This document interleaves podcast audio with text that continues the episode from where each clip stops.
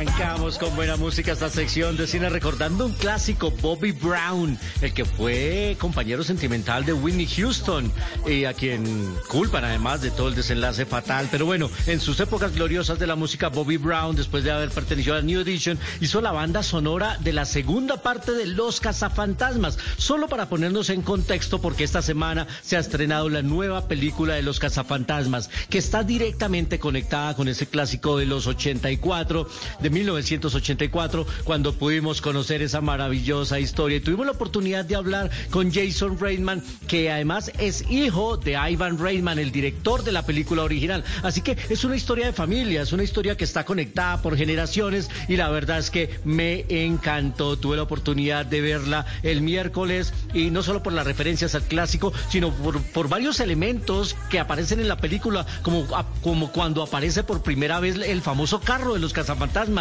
el Ecto One. Pues hablé con Jason Reitman, que pasó por el Festival de Cine de Morelia en México, y empezamos hablando justamente de lo importante que es este carro al nivel de el de Volver al Futuro. Eso es lo que nos dijo. Cars in movie history alongside the DeLorean from Back to the Future.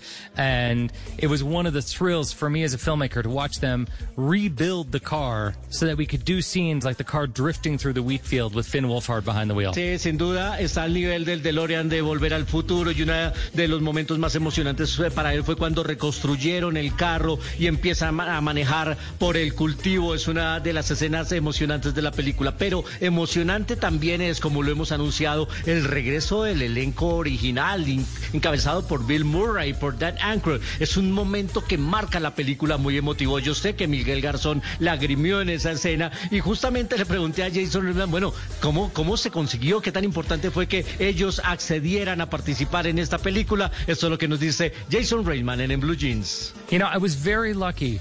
You know, uh, they responded to the script. They liked the story we wanted to tell. And when they walked onto the set for the first time in their Ghostbusters suits, it was like seeing the Beatles again. dice, bueno, fue muy emocionante, fui muy afortunado, dice Jason Reitman, eh, se conectaron con la historia, la aceptaron y el momento en que los vimos por primera vez a ellos en el set es como ver a los Beatles de nuevo.